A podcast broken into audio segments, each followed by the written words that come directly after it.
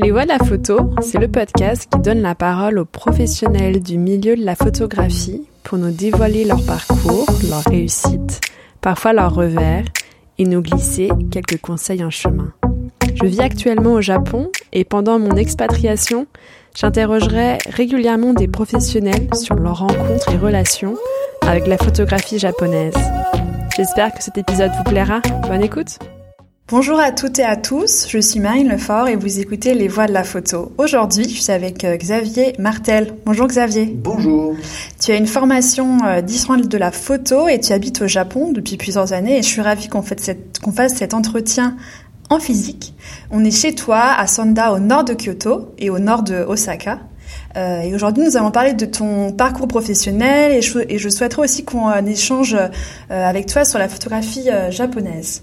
Euh, avant de commencer, je voulais aussi euh, remercier euh, Gwenola Furik qui m'avait mis en contact euh, avec toi, qui m'avait écrit sur euh, LinkedIn pour me conseiller qu'on se parle. Donc, merci beaucoup Gwenola.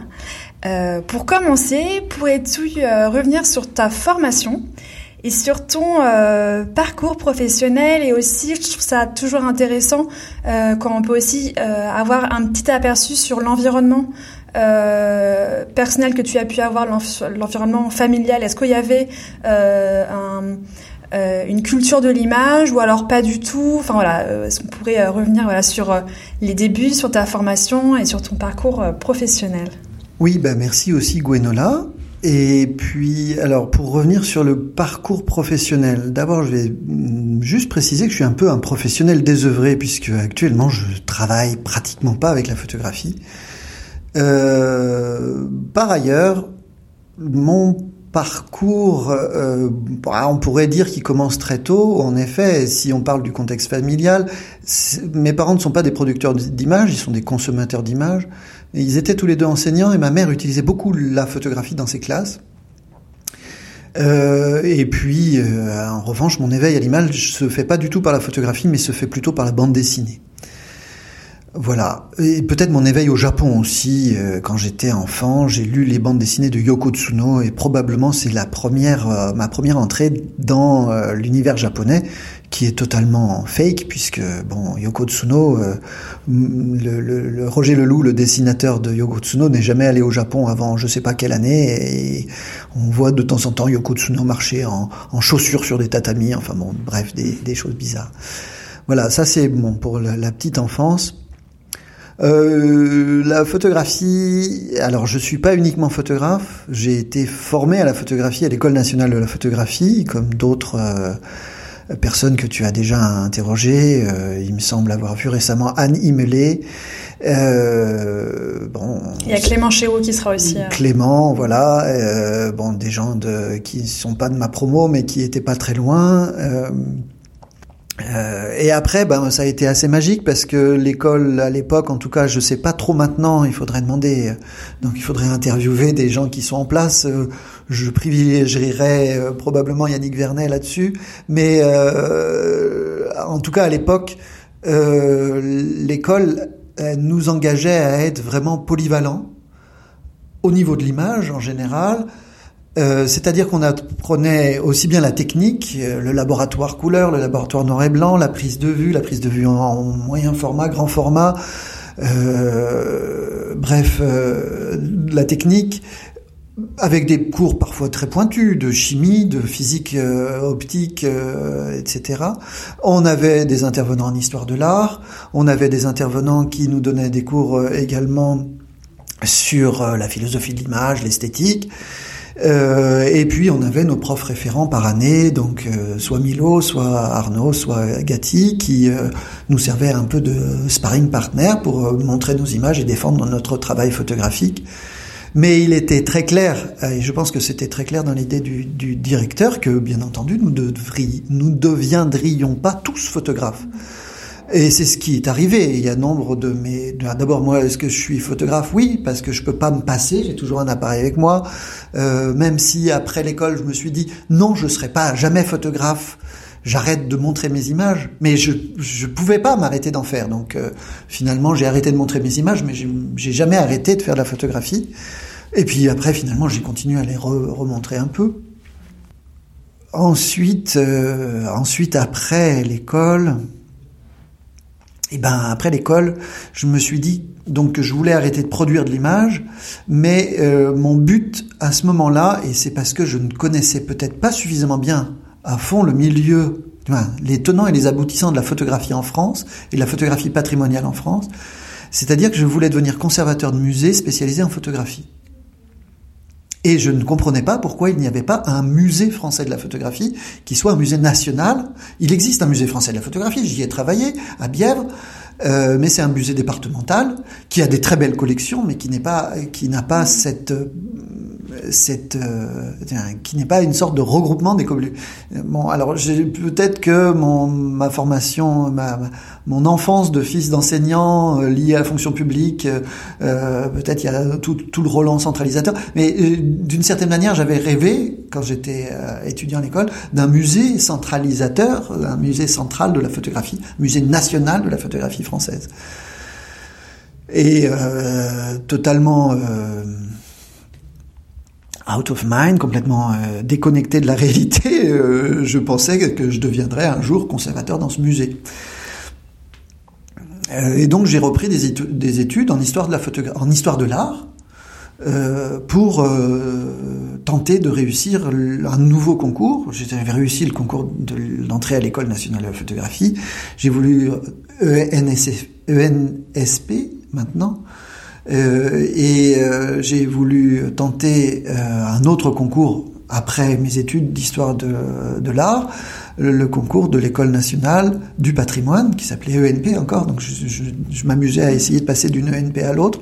Je me suis trop amusé et je m'amuse probablement trop euh, pourtant, je sais être sérieux suffisamment quand je prépare des expositions ou des choses comme ça. Euh, mais euh, bon, il, il s'avère que j'ai tenté le concours d'entrée à l'école nationale du patrimoine trois fois et je ne suis jamais devenu euh, conservateur national du patrimoine. Euh, dommage pour moi. Après, bon, voilà, euh, j'ai pu travailler en institution muséale, j'ai donc travaillé à Bièvre, mais... Euh, Pendant combien de temps? J'ai travaillé cinq ans.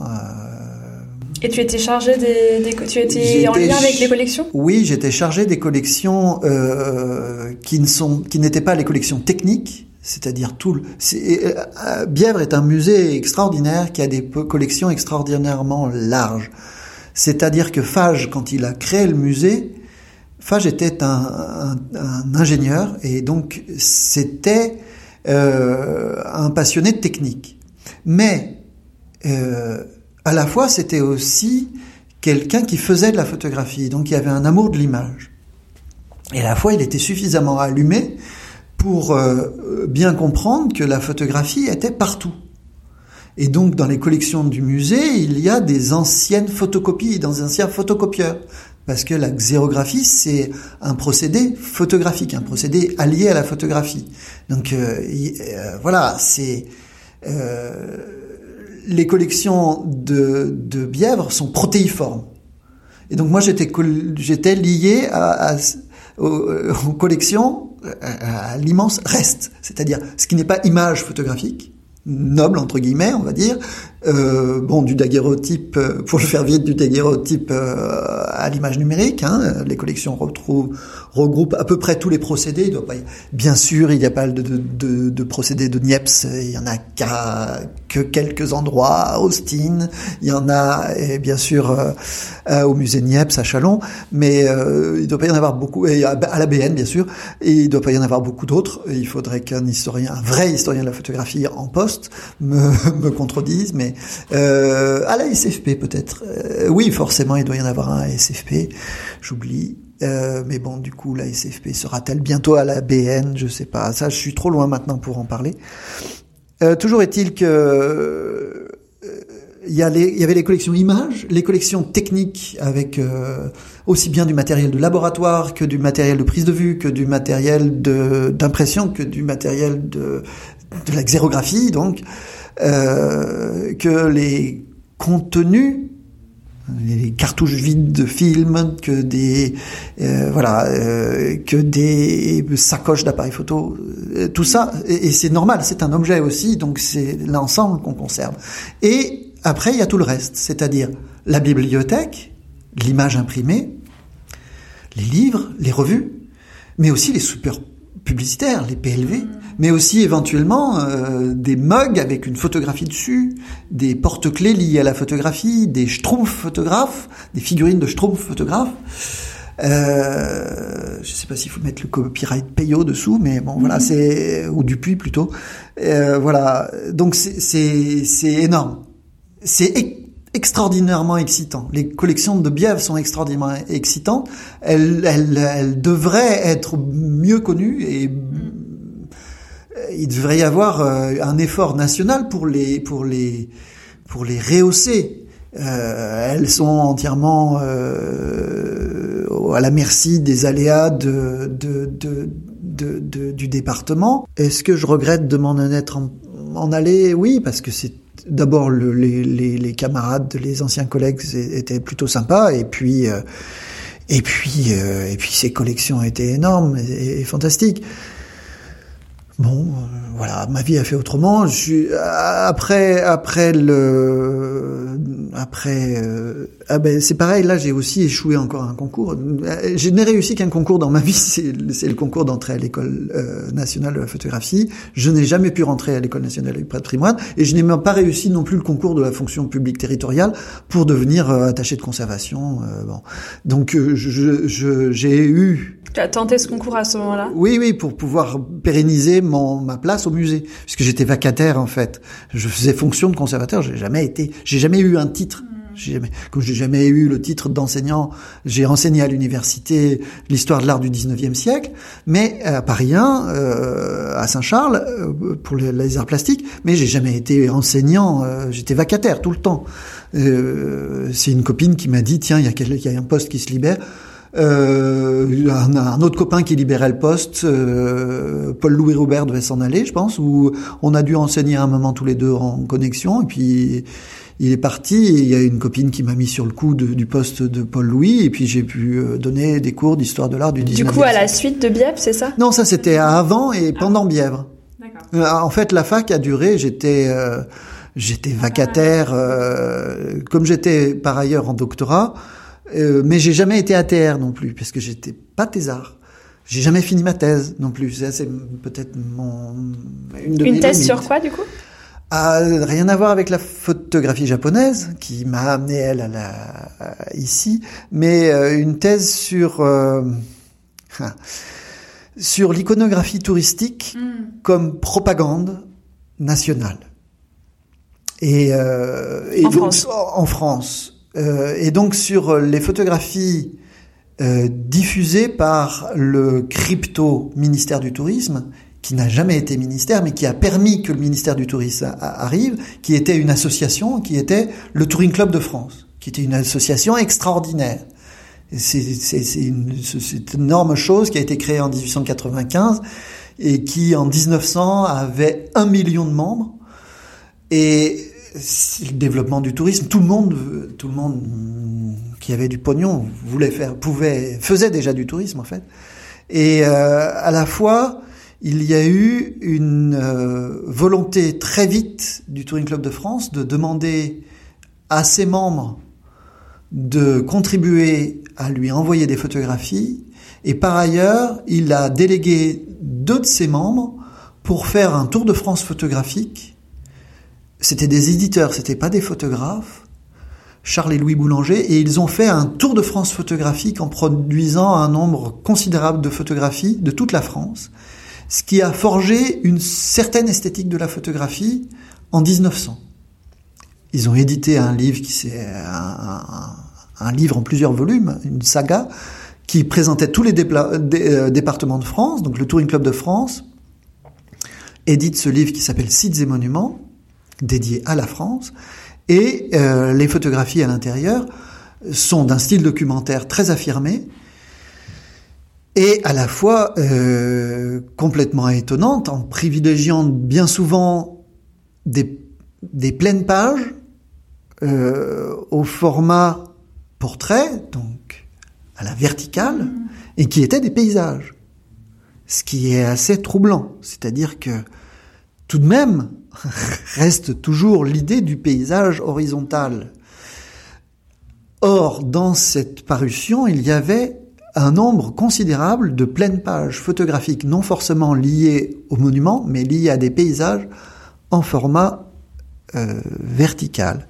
C'est vraiment étonnant. Donc j'ai commencé à m'intéresser à ça suite à ma maîtrise euh, que j'ai dû faire avec c'était Jean-Philippe Chimot, mon directeur de maîtrise, sur les photographies excursionnistes. Du coup, euh, ce lien avec la photographie japonaise est venu après Bièvre ou à quel est un petit peu Non, il est venu avant Bièvre.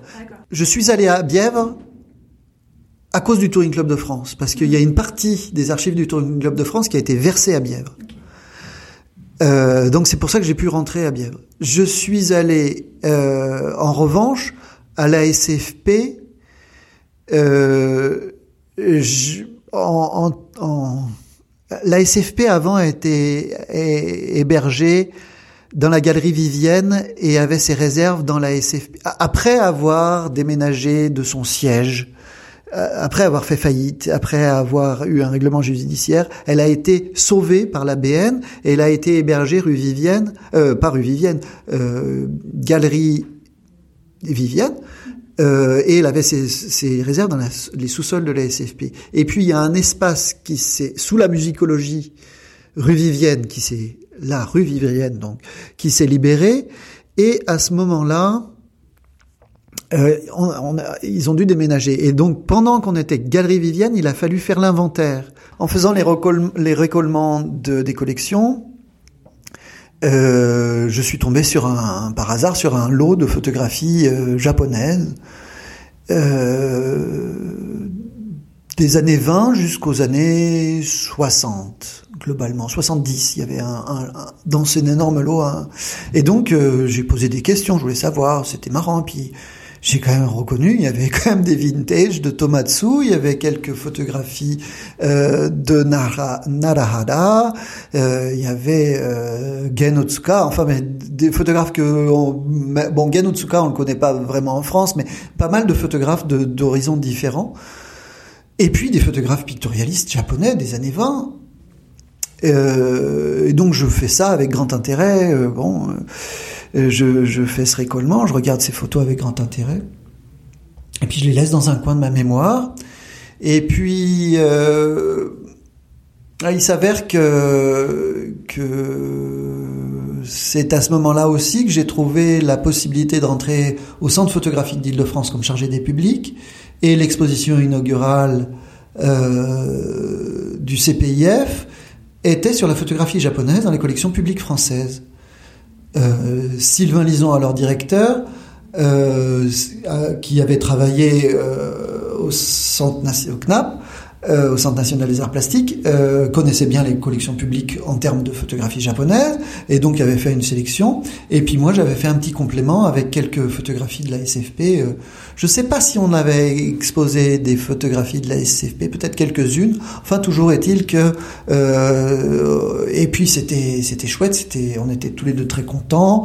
on avait un peu Tadashi Ono comme mentor, qui est Tadashi qui était notre senpai à l'école nationale de la photographie.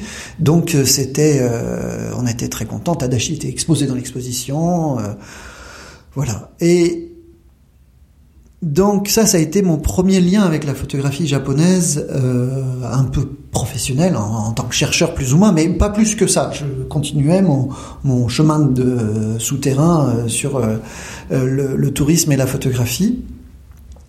Et puis à un moment, euh, il y a un épisode dans la vie pas très drôle où euh, j'ai déménagé, où j'ai été SDF. Euh, de luxe parce que j'ai perdu mon logement sans, sans avoir forcément un autre logement, mais bon finalement en attente d'avoir un, un, poste à l'étranger avec mon ami. Et finalement ça s'est pas fait, il a fallu retrouver un boulot, etc., etc. Et du coup je me suis plus penché sur les collections euh, photographiques euh, de l'ASFP japonaise les collections japonaises de la, Société française de la photographie. Et j'ai commis un petit article dans Études photographiques à ce sujet-là, euh, une sorte de, premier, j'ai appelé ça tour du monde dans les collections de la SFP, la photographie japonaise. Ce qu'il faut savoir qu'il y a des photographies russes dans, dans le fond de la SFP il y a des photographies russes, il y a des Rodchenko par exemple, de 39, il y a Alipin, enfin très très différent, et puis de l'URSS en fait, et, de plusieurs euh, autres pays. Tout ça parce que en 1939, à la déclaration de guerre, devait avoir euh, en septembre 39 devait avoir lieu le salon international de la photographie euh, à Paris organisé par la SFP, et les photographies qui ont été envoyées par toutes les nations du monde se sont retrouvées sur les bureaux de la SFP et ont, sont restées, ça c'est Françoise Desnoyelles qui doit le dire à un moment, euh, elles sont restées sur les tables, le bureau de la SFP sans être touchées pendant toute la guerre. Et du coup, elles sont restées dans les collections de la SFP. Euh, c'est pour ça que et du coup après elles n'ont pas été renvoyées euh, aux autres associations l'après-guerre machin. Euh, au bout de dix ans euh, elles sont restées comme ça dans les collections de la SFP c'est pour ça que la SFP se retrouve avec ces, ces, ces, magnifiques vintage. Et, et donc il y a des de la photographie brésilienne la photographie australienne il y a des, des trucs qu'on peut pas imaginer euh, et donc moi, bien sûr, euh, mes affinités ont fait que j'ai regardé la photographie japonaise, j'ai fait ce petit article.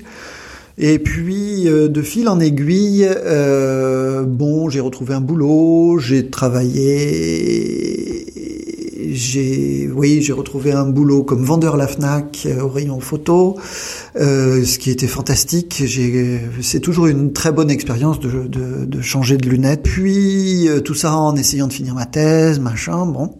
Et puis un ami est parti en formation, un ami qui travaillait à la mission pour le patrimoine photographique est parti en formation et il m'a proposé de le remplacer au pied levé sur une exposition euh, sur la photographie japonaise. Il a donné à son patron Pierre Bonhomme euh, mes références et euh, donc cet ami, que je remercierai jamais suffisamment, Yannick Vigourou est parti en formation et il m'a laissé sa place pour développer ce projet d'exposition sur la photographie japonaise qui s'appelle Japon 1945, qui s'appelait Japon 1945-1975, un renouveau photographique, et qui explorait globalement la photographie japonaise de, sur les 30 ans d'après-guerre. Euh, peut-être la, la période la plus dynamique de la photographie japonaise, avec euh, pour moi euh, un des photographes les plus emblématiques de, de cette période, qui est euh, Tomatsu Shomei. Bon, euh, voilà, ça, ça a été. Euh, et donc, bon, pendant pendant un an et demi, deux ans, j'ai fait, j'ai travaillé sur cette exposition et globalement, mon contrat s'arrêtait. Yannick revenait de formation quand pratiquement au moment du vernissage. Donc euh, après, j'ai pas pu suivre l'exposition. Euh, mais l'histoire veut que euh, ma femme soit rentrée comme stagiaire, ma, femme actuellement, la dame avec qui je suis marié, et la mère de mon fils, soit rentrée stagiaire comme sur les expositions du, du, du, de patrimoine photographique au moment où il fallait ranger l'exposition. Donc euh, on s'est croisés et on s'est on rencontrés pour la première fois en 2005, c'est-à-dire un an après, euh, alors que j'étais devenu lauréat de la Villa Kujoyama pour une recherche sur les liens entre la photographie française et japonaise, euh, globalement euh, au XXe siècle, des années 20 aux années euh, à maintenant, on va dire. Euh, avec euh, avec tout cette euh, j'avais pas fini ma thèse, j'avais plus de poste mais à la fois j'étais très confiant dans le fait que la photographie japonaise avait une certaine aura en France et qu'il me semblait qu'il ne serait pas trop difficile de continuer à développer ce, cette chose-là. Sauf que, naïf que j'étais encore une fois, euh, euh, c'est des modes. Et donc ce qui était à la mode à ce moment-là, le, le soufflet le soufflet de, de, de, de, de la photographie japonaise comme mode en France était, est retombé. Grosso modo, quand je suis revenu, oh, il y avait un petit intérêt encore pour la photographie japonaise, mais euh, il n'était absolument pas question de faire une grande exposition sur la photographie japonaise, euh, sur l'histoire de la photographie japonaise à ce moment-là. Je suis allé voir un peu à droite à gauche, euh, et on m'a dit non, aucun intérêt pour ça, on vous appellera. Bon. D'autant plus que j'étais plus, j'étais nulle part. Hein. Donc j'ai essayé, ah, bon, mauvais retour, euh, je suis rentré, pas de suivi à l'époque. Euh, la, la, villa à l'époque, c'était un directeur qui était pas en permanence, qui était le directeur. De l'Institut français, la Villa Kujodama, du coup, euh, juste pour redire, c'est du coup une, une, une résidence d'artistes qui se trouve euh, à Kyoto et qui fait partie du réseau de l'Institut français euh, et qui, comme euh, la Villa Médicis, Villa Velasquez et Villa Albertine, maintenant, est une résidence qui accueille des artistes plasticiens, danseurs, musiciens, chefs, historiens, commissaires, voilà, sur des périodes de, de, de quelques mois et art and craft. Il ne faut pas oublier le développement de. Euh, au Japon, c'est très important. L'artisanat, mm. qui est moins méprisé peut-être en France maintenant, mais retour en France, atterrir à l'aéroport Charles de Gaulle, prendre le RER B, se retrouver gare du Nord à changer. J'habitais dans le 19e. Euh, la claque monumentale de se retrouver dans le 19e arrondissement. La gare du Nord. La violence de la gare du Nord en sortant du Japon, en sortant de Kyoto, c'est euh, juste pas possible. Après être resté six mois pratiquement non-stop à Kyoto, c'était juste. Donc, euh, je suis devenu hikikomori. J'ai fait une, sorte de grosse dépression à ne pas arriver globalement à sortir de chez moi. J'avais rien, j'arrivais pas à avancer ma thèse. Ouais, finalement, je me suis, j'ai été sauvé par deux choses, peut-être. Euh, les réseaux sociaux. Étonnamment, j'ai fait partie d'un groupe de discussion sur l'histoire du cinéma, le cinéma, qui est une passion aussi. C'est drôle parce que j'ai entendu Anne récemment. Euh, euh, là qui disait que c'était une de ses passions aussi avant de rentrer à l'école. Mais oui, l'histoire de le cinéma, l'histoire du cinéma, l'animation, euh, le cinéma japonais, mais pas uniquement. J'aime aussi bien le, le le cinéma allemand, on peut avoir des belles choses. Il n'y a pas que Wenders dans le cinéma. Wenders et Fassbinder, il n'y a pas que ça. Il y a bien d'autres choses. Bon. Euh, toujours est-il que, voilà, ce groupe-là m'a sauvé. Ça n'a rien à voir avec la photographie, mais ça m'a énormément euh, sauvé. Et puis, euh, comme je suis arrivé à ressortir un peu, j'ai repris contact aussi un peu avec la SFP. Euh, oui, il y avait aussi Christian Gattinoni qui m'a demandé d'écrire un petit article dans Aframas, la revue de l'École nationale de photographie. Bon, y a, on est venu me chercher pour me tirer, sans savoir que j'étais forcément très mal, n'arrivant pratiquement pas à sortir de chez moi. Et donc, je suis allé au Musée français de la photographie pour voir un appareil de projection euh, dans l'idée éventuellement naïf que j'étais, de l'emprunter un court moment pour faire une projection de plaques de verre de plaques autochrome.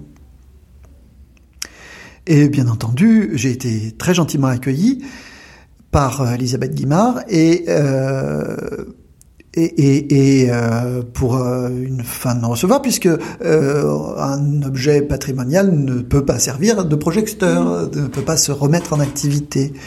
Et il n'y avait pas d'autre possibilité, puisque voilà, ce qui était tout à fait normal. Et euh, du coup, Elisabeth Guimard m'a demandé si je voulais travailler avec elle, donc j'ai dit oui à ce moment-là. Euh, pour reprendre peut-être avec euh, l'idée de, de conservateur d'un musée national de la photographie, c'est impossible en France, et ça je l'ai compris finalement, finalement assez récemment, quand, quand j'ai juste avant de venir euh, habiter au Japon, euh, quand j'ai travaillé pour un projet qui malheureusement est défunt, ou en tout cas en, arrêt euh, en arrêt à longue durée, un projet qui avait été mené par le ministère de la Culture qui avait euh, invité, euh, délégué plutôt euh, la réunion des musées nationaux et du Grand Palais pour le, le, la construction du projet d'un portail français de la photographie qui s'appelait Arago.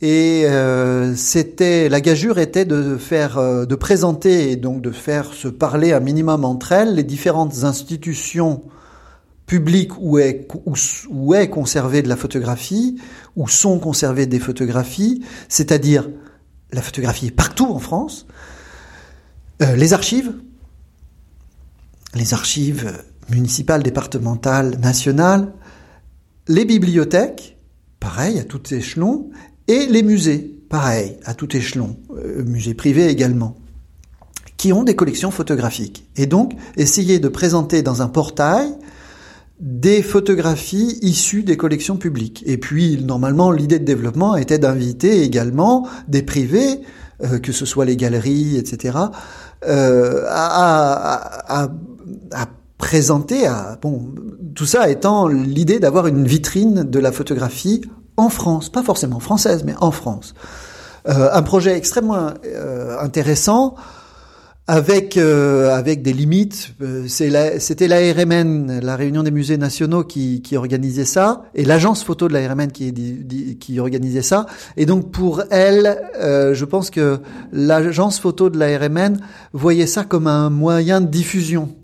donc il y avait un angle, pas directement, mais a priori commercial aussi, qui faisait que les institutions, euh, pas toutes, mais euh, les institutions qui n'étaient pas forcément, qui sont pas des agences, avaient une tendance à, être un peu euh, rétives à cette chose-là et voyaient pas ce projet a priori culturel de, de, de rayonnement de la culture française et de, de, de, la photographie conservée en France comme euh, comme désintéressée euh, elle voyait peut-être ça d'un mauvais œil. Maintenant, euh, l'idée d'avoir un, lieu central, ça aurait été ça en fait.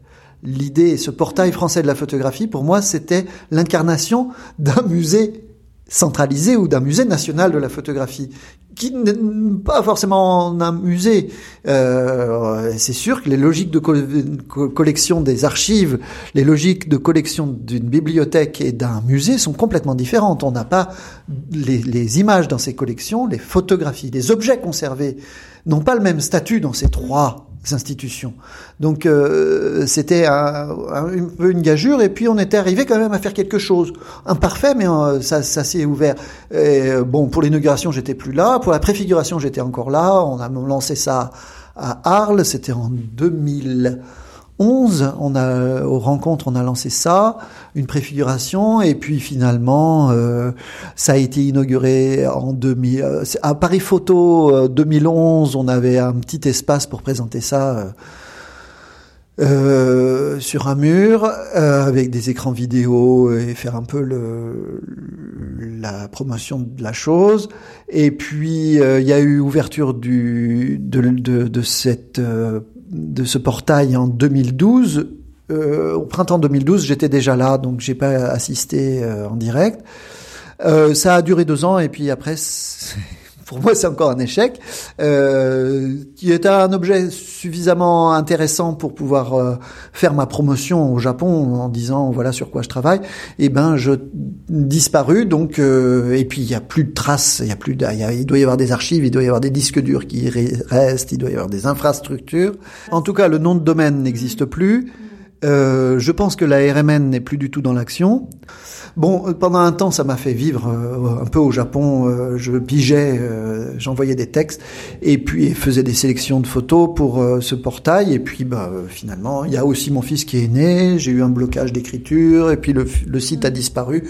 Donc, je me suis retrouvé désœuvré à ce moment-là, à, continuer à faire des projets liés à la photographie. Et en, en parlant de photographie, vu que ça fait voilà dix ans que tu es ici au Japon, euh, c'est une question qui est très complexe. Euh, du, ah. euh, du, coup, l'idée c'est de, non non non, c'est de c'est de pas repartir. Enfin, c'est de c'est d'être plutôt sur des sur des ressentis que vraiment des choses très euh, euh comment dire universitaires ou très. mais quelles sont pour toi les différences et les ressemblances que tu peux voir au niveau de la photographie au Japon? Euh, voilà, c'est une question que j'ouvre, euh, que tu peux prendre par le par le, le bout que tu veux. Tu peux parler, te parler de, euh, de l'écosystème, des sujets abordés. Mm. Il y a plein plein de sujets, mais l'idée c'est, je pense que pour les personnes, parce que je pense qu'on a tous une vision un peu fantasmée de la photographie japonaise depuis la France. Et, et, et, du coup, quand on arrive au Japon, on, on voit, on, on, on, peut voir des choses qui nous, qui nous étonnent. Euh, mais du coup, là, vu que ça fait plusieurs années que tu es là, je pense que tu as, as, pu digérer certaines images et tu as pu un petit peu euh, comprendre quelles étaient un peu les, les différences. Ça, m'intéresse d'avoir euh, ton avis. Voilà. Je sais que c'est une, question que, qui, qui, qui, est très longue, très complexe. L'idée, c'est pas de faire un cours magistral de, voilà, d'un nouveau deux heures, mais de quels sont pour toi les, éléments qui te semblent ou les points euh, qui, euh, qui te surprennent ici, les différences au niveau de l'écosystème, question très large que tu peux prendre par le... Ouais, je vais essayer d'être le plus synthétique possible, même si je suis pas sûr que ce soit facile de faire une synthèse. Tu t'en es aperçu vraiment, puisque maintenant que tu es là, tu as pu voir les, les choses de visu. Euh, j'avais un projet en venant ici, comme projet euh, accompagnant mon travail de rémunérer sur euh, Arago, le portail français de la photographie, d'essayer de produire une histoire de la photographie japonaise. D'abord, j'ai eu le gros, la, question du départ sur image de la photographie japonaise, euh, histoire de la photographie japonaise faite par des Japonais Est-ce que ça commence du moment où les Japonais font des photographies au Japon Ou est-ce que la photographie japonaise commence par les étrangers qui photographient au Japon? Ça c'est toujours une question pour moi. Euh, parce que, pourquoi? C'est assez marrant. Euh, J'ai du coup parlé de la photographie américaine. J'ai J'aime la photographie américaine, j'aime la photographie en général. Bon, j'aime j'aime beaucoup Ansel Adams, j'aime beaucoup Weston. Les, le, deuxième pays inventeur de la photographie, c'est les États-Unis avec Kodak et, avec toute la culture qui va derrière et qui s'est développée avec les très grands photographes américains. Euh, le troisième pays inventeur de la photographie, c'est probablement le Japon avec Nikon, Canon et le numérique aussi. Et avec des photographes qui vont avec tout ça. Euh, mais donc, je reprends sur les États-Unis. Adorant la photo, Walker Evans, Weston, aussi aussi divers que Weston et Walker Evans quand même. On n'est pas à l'opposé du spectre, mais euh, j'ai compris en arrivant aux États-Unis pour la première fois, en me promenant aux États-Unis, en prenant une bagnole aux États-Unis, pourquoi ils faisaient ces photographies? Parce qu'il y avait euh, la photographie est liée au lieu intimement. Et donc il y a une photographie américaine, mais qui n'est pas propre aux Américains. Robert Frank n'est pas américain, il est suisse. Et puis les premiers photographes américains, ils n'étaient pas américains, ils venaient d'ailleurs, la plupart du temps.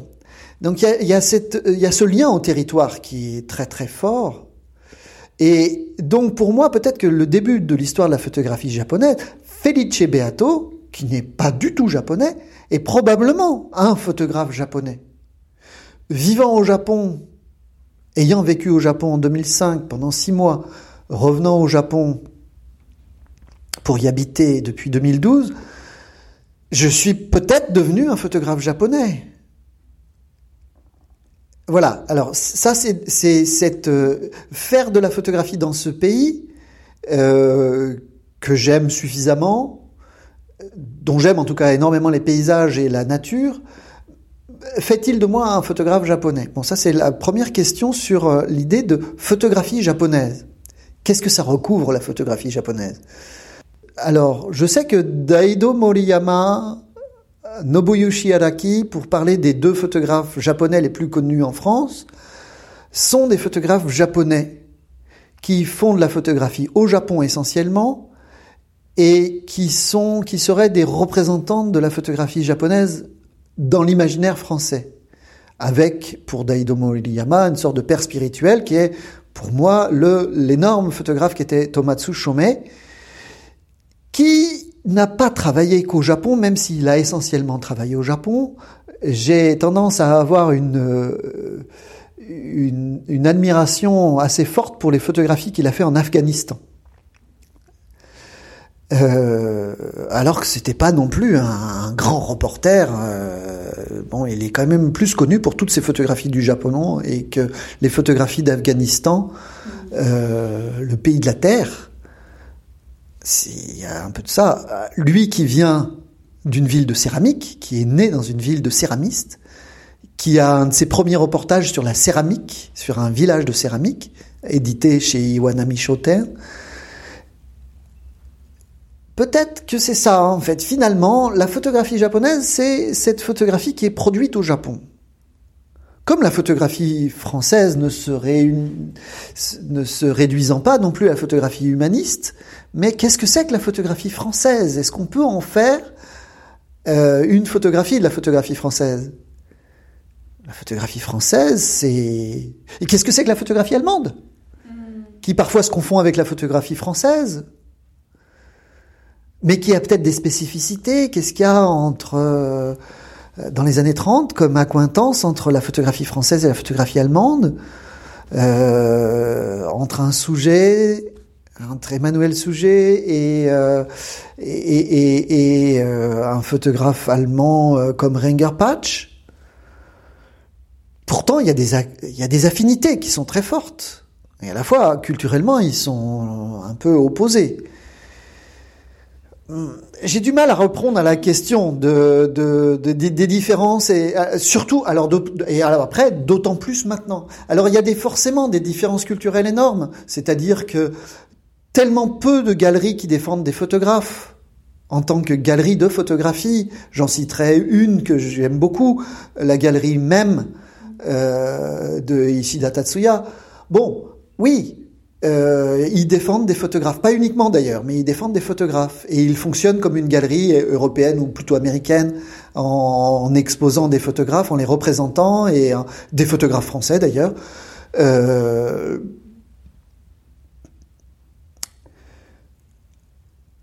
Mais voilà, combien y a-t-il de galeries de photographie qui fonctionnent à peu près comme aux États-Unis ou comme en Europe? Euh, Oui, une, je, je, dis une dizaine comme ça, mais c'est presque au flanc. Sinon, il y a beaucoup de galeries associatives. Sinon, il y a énormément de coquilles vides. C'est-à-dire un propriétaire qui a une salle et qu'il décrète cette salle galerie et qu'il va la louer à prix, coûteux, à, prix euh, exorbitant pardon, à, à, des, à, des artistes qui ont besoin de montrer leur travail. Yvan Vartagnan, pour lequel j'ai un profond respect, a très bien exprimé le, le fait que le pays où l'évidence de la photographie n'est pas en exposition, c'est le Japon, puisque le plus important finalement au Japon, c'est le livre. Et le livre de photographie au Japon est extrêmement important et énorme. Et tu l'expliquerais, euh, tu l'expliquerais pourquoi? Bah Parce que le Japon est un pays de l'écrit, du livre. C'est un pays de publication. Le Japon, c'est considérer les tirages de, mais même de la presse, considérer les tirages de Asahi Shimbun euh, reportés à toute la presse française. Bon, il n'y a pas photo. Mince, je fais des, des mauvais jeux de mots, mais bon. Euh, oui, c'est un pays du livre, c'est un pays de l'écriture. Alors, voilà. Alors, bon, le livre photographique, oui, il y a, y a, y a cette, une spécificité du livre plus que l'exposition, peut-être. Le troisième pays d'invention de la photographie. Avec, et alors c'est peut-être ça, une chose qui m'a amusé, euh, un amateurisme encore très très présent, euh, des clubs, peut-être beaucoup plus qu'en France encore, euh, pas structuré de la même façon que l'étaient les, les, clubs français avec leur Coupe de France de la photographie, bon c'est pas mal, qui existe toujours, hein, et puis euh, la, la, FIAP, à travers la FIAP, la Fédération internationale d'art photographique, bon, euh, le Japon est membre de la FIAP par ailleurs, euh, J'ai peut-être pas encore suffisamment Ah bien ouais. digéré ces dix ans. J'ai parlé avec une avec une photographe euh, japonaise le week-end dernier qui me disait que dans les écoles d'art, euh, on n'étudie pas encore vraiment la photographie en soi. Que c'était plutôt la photographie était était dans euh, la rubrique euh, vidéo, euh, média. Enfin que du coup et, et- et de ce qu'elle pouvait ressentir, c'est que peut-être que la reconnaissance euh, qui a été fait en France sur euh, la photographie est-elle de l'art euh, en France et le combat qu'il y a eu et et qu'il y a encore que du coup cette légitimité était était peut-être était peut-être pas encore la le même statut au Japon parce que de façon assez scolaire on- il n'y a peut-être pas encore cette reconnaissance, euh, en tout cas la photographie est-elle de l'art, et que pour plein de raisons, mais qu'en tout cas c'était, euh, je trouvais ça du coup intéressant de de, de se rendre compte que effectivement euh, nous il y a des choses qu'on peut penser comme acquis, enfin comme acquis, enfin qu'il y a eu des gens qui se sont battus, qui se sont posé la question pour que ce soit considéré comme de l'art, et que du coup au Japon le le entre guillemets le combat, enfin en tout cas cette légitimité est peut-être encore en, en cours quoi. Oui. Euh, c'est vrai que j'attendais, j'entendais pas forcément la photographie comme art uniquement. C'est vrai que euh, Oui, la photographie artistique, Thomas Thomas Tsushumei n'est pas a priori ne fait ne faisait pas, ne se déclarait pas comme artiste. A priori. Ueda Shoji non plus. Il faisait de la photographie. Ueda Shoji apparenté d'une certaine manière à la photographie humaniste, on va dire, mais il est l'équivalent finalement euh, d'un douaneau qui ne cherchait pas à faire de l'art contemporain avec la photographie, pourtant qu'il en faisait. Quand il a été invité à la Datar, il a travaillé à la Datar d'une façon complètement différente de ce qu'il faisait d'habitude, en couleurs et des paysages. Bon, c'est très intéressant. C'est-à-dire qu'il a dû réfléchir à ça. Ueda a changé de, a, a été un photographe professionnel, mais qui travaillait euh, et éventuellement en portrait, mais qui travaillait aussi au quotidien à prendre de la photographie qu'on dira humaniste. Euh, un photographe humaniste se déclare-t-il comme artiste? Je sais pas. Qu'est-ce que c'est la photographie artistique? Ça aussi, c'est à définir, c'est large. Euh, mais en effet, l'art photographique, euh, les artistes, les grands photographes japonais reconnus comme artistes, Sugimoto ne fait pas carrière au Japon, il fait des expositions au Japon. Il a fait carrière aux États-Unis, il n'a pas fait carrière au Japon. Euh, Araki, c'est un phénomène. Mais au Japon, je ne pense pas qu'il soit considéré comme un artiste. Il est considéré comme un faiseur de bouquins, de livres, comme un maniaque de la photographie. D'autres photographes, d'autres euh, photographes contemporains, finalement, vont être plus connus à l'étranger en tant qu'artistes qu'au Japon. Il y a vraiment une euh, bon euh, pour pour euh, en- effet en restant au Japon on, on ne sera on pourra faire de son travail artistique mais est-ce qu'on oui est-ce qu'on est vraiment reconnu en tant qu'artiste par un- une infime partie? Euh, les galeries mais c'est pas uniquement avec la photographie c'est avec l'art contemporain en général le marché de l'art contemporain au Japon, c'est pas un secret, n'est pas inexistant, mais il est extrêmement réduit. Les collectionneurs japonais ne se comptent pas sur les doigts de deux mains, mais pas beaucoup plus. Voilà, on n'a pas, après, on n'aura pas du, ce qu'ont développé aussi en France, euh, certaines galeries, les galeries en général, euh, je pense à la galerie Le Réverbère à Lyon, qui a cherché et qui a formé des collectionneurs humbles. Le- C'était le euh, Catherine Derrioz, Jacques Damez ont, ont toujours eu l'ambition de former des jeunes collectionneurs et des collectionneurs qui puissent s'offrir des photographies ou de l'art, euh, même s'ils sont euh, et, et si- s'ils sont humbles, s'ils sont pas très riches, euh, pour développer un goût et un marché aussi. Euh, ils sont pas seuls, hein, la galerie Le Reverbère n'est pas seule. C'est l'exemple qui me vient en tête. Je suis lyonnais et euh, bon, euh, il s'avère que j'aime cette galerie depuis que je suis tout petit quasiment. Euh, elle est née, j'étais adolescent.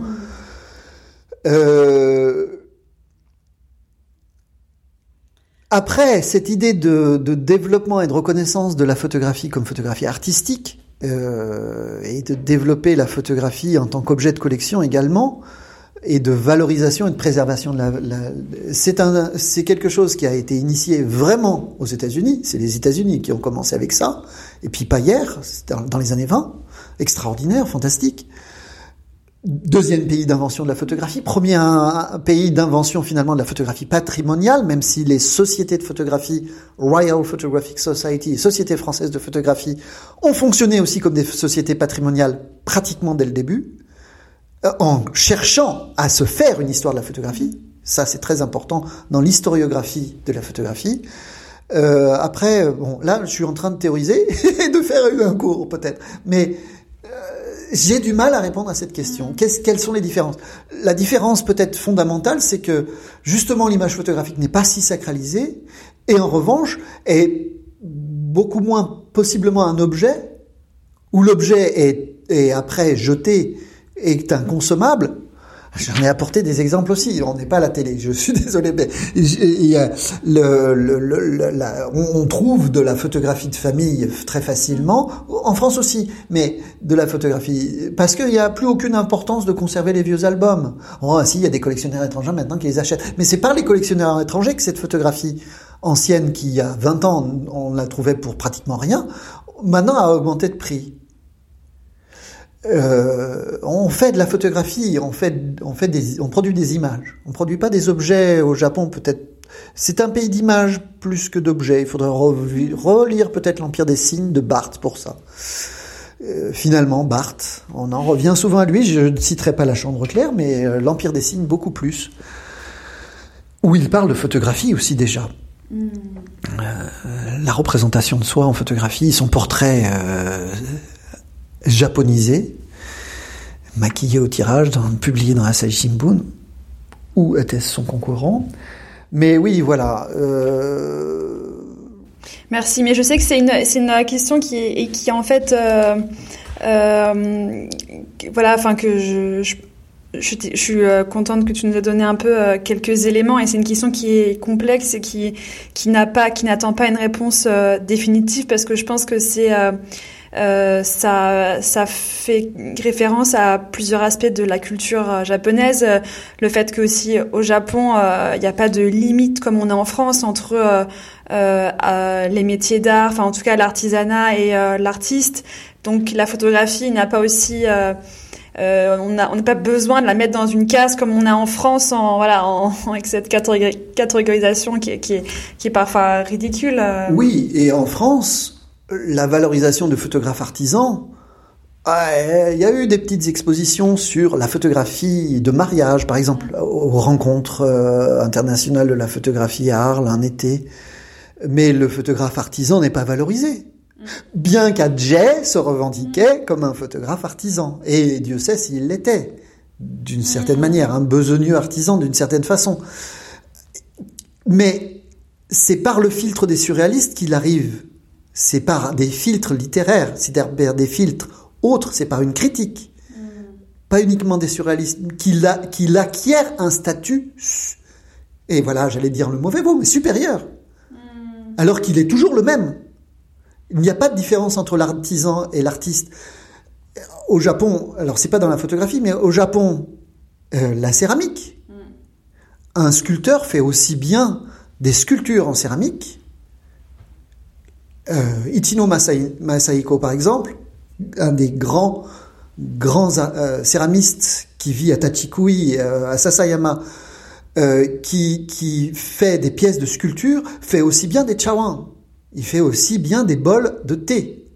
Et c'est même probablement plus rémunérateur de faire des objets d'artisanat, surtout des bols de thé, que des, des, sculptures plus ou moins imposantes, extraordinaires dans leur cohérence de sculpture parce que c'est un grand artiste, du moins que j'estime énormément. Euh, voilà, il y a Il n'y a pas cette différence au Japon. Ce qui fait que c'est pour ça que Daido Moriyama, mais encore plus Tomatsu Shomei, est un grand artiste aussi, mais surtout un artisan. Et puis c'est pas un artisan, c'est un artisan de l'œil. C'est lui qui disait que de toute manière un photographe n'est qu'un œil. Ah, oh, c'est beaucoup plus. C'est aussi un cerveau.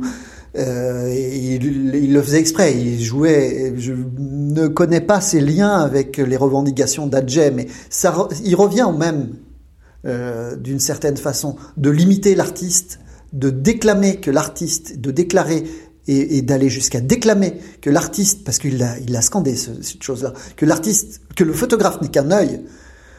Euh, c'était exactement comme l'idée de, mais de toute manière, je fais que des documents pour artistes du Hadj. Euh, il y a ce refus,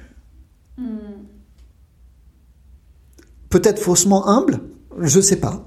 Je ne n'ai jamais pu trancher de, de l'un et de l'autre en disant mais moi de toute façon je ne fais qu'enregistrer des choses, mais moi je fais que des documents pour artistes, je ne suis qu'un artisan au service des artistes et qui photographie les petits métiers, les autres artisans. Peut-être l'envie de pas spécialement effectivement se mettre dans une case et de, de, euh, de garder aussi cette liberté euh, euh, d'interprétation que les gens peuvent aussi avoir de son travail en, en se positionnant plutôt en tant qu'artisan que c'est aussi. Euh... Oui, oui, probablement.